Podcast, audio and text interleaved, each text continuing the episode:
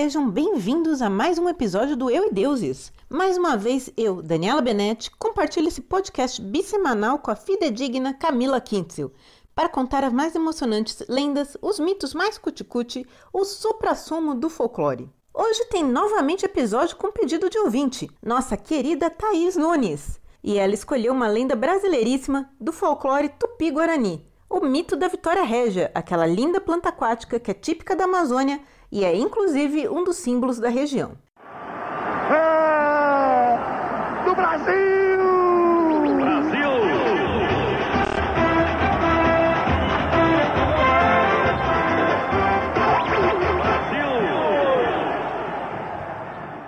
Claro que o nome Vitória Régia não tem nada de indígena e, na verdade, é mais um caso de biohacking. O explorador alemão Robert Hermann Schomburg estava no país a serviço da coroa britânica e ficou fascinado com a beleza da planta. Ele enviou sementes para os jardins de um palácio inglês e lá, como se fossem donos da, da plantinha brasileira, resolveram batizá-la em homenagem à Rainha Vitória. Não nego que o nome ficou bonito, mas ela já tinha sido batizada pelos indígenas como Aguapé em Tupi ou Irupé em Guarani. Na região, ela também é conhecida como Rainha dos Lagos, forno de Jassanã, porque o formato da folha lembra um forno de fazer farinha de mandioca, e outros nomes dependendo da região. Ou seja, os índios já tinham resolvido tudo muito bem. Obrigada.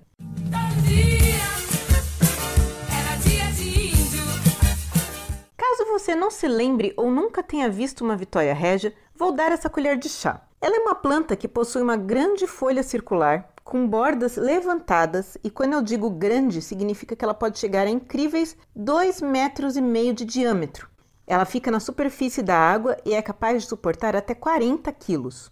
Ela dá uma flor tão linda, de perfume tão doce, que é chamada pelos europeus de rosa lacustre, mas sua flor só abre à noite. Eu entrei nesse momento botânico aqui no podcast porque as características da planta são importantes para vocês entenderem nosso mito. Então vamos a ele.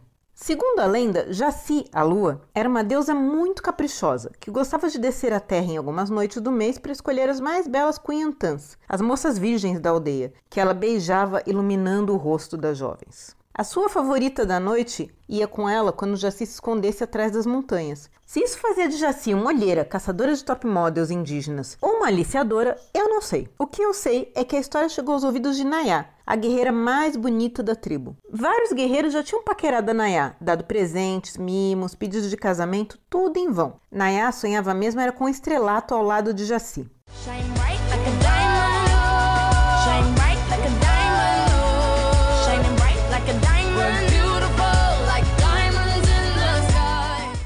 Claro, não faltou aviso da galera que essa história de ficar sonhando com a lua era pra lá de perigosa. Afinal, as moças que já se levava deixavam de ser carne e sangue, virando apenas luz e ó, sumindo. Mas não tinha jeito, Nayá achava aquilo um must e passou a esperar pela lua todas as noites. Se enfeitava toda e saía noite adentro para admirar e procurar Jaci nas montanhas, tentando alcançá-la. Quando via que a lua estava indo embora e o sol surgindo, Nayá corria para tentar alcançar a lua, sem sucesso. Ela caía de cansaço na mata, cada vez mais triste por ser ignorada, tadinha. Os dias foram passando e aquele amor de Nayá pela lua virou uma obsessão. Ela não tinha interesse por mais nada, não comia, não bebia, coisa típica de mulher que tá com paixonite para quem não merece. Não demorou para que esse esforço doido deixasse Nayá doente e nem o pajé da tribo conseguia ajudar. Doente de amor,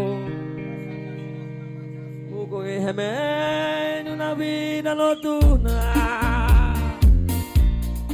Mesmo fraca, Nayá não mudou de ideia. Ela continuava com seu ritual de procurar Jaci à noite, tentando chamar a atenção. Pois em uma dessas noites, andando atrás de Jaci, Nayá acabou em um garapé. Ela estava exausta e acabou cochilando. Quando acordou, ficou maravilhada. Jaci estava lá, na água, brilhando como nunca e só esperando por ela. Tomada de felicidade, a pobre Nayá nem pensou duas vezes. Mergulhou com tudo na água para finalmente estar com seu grande amor. Mas ao cair na água, Nayá percebeu seu engano fatal, pois era apenas o reflexo da lua na água, uma ilusão. Cansada e doente, Nayá não teve forças para voltar para a margem, gente. E lamento dizer que ela se afogou.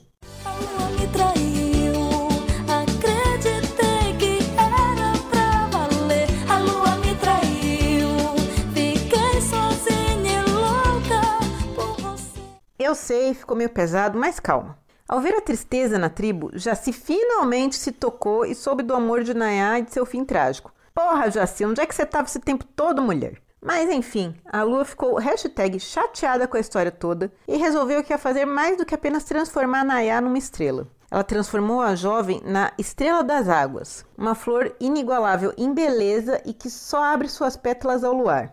O formato da planta, né, como eu falei para vocês, uma folha enorme, redonda, circular, seria para se espelhar na lua, seria o formato da lua. E assim os índios Tupi-Guarani explicaram a maravilhosidade dessa flor tão especial que só abre à noite. E aí, curtiu? Quer ouvir seu mito ou lenda favorita, contado aqui com todo carinho e efeitos especiais desse podcast? Mande seu pedido para contato arroba euideuses.com.br. E não se esqueça, vai ler os livros. Até o próximo Eu e Deuses. Bye bye!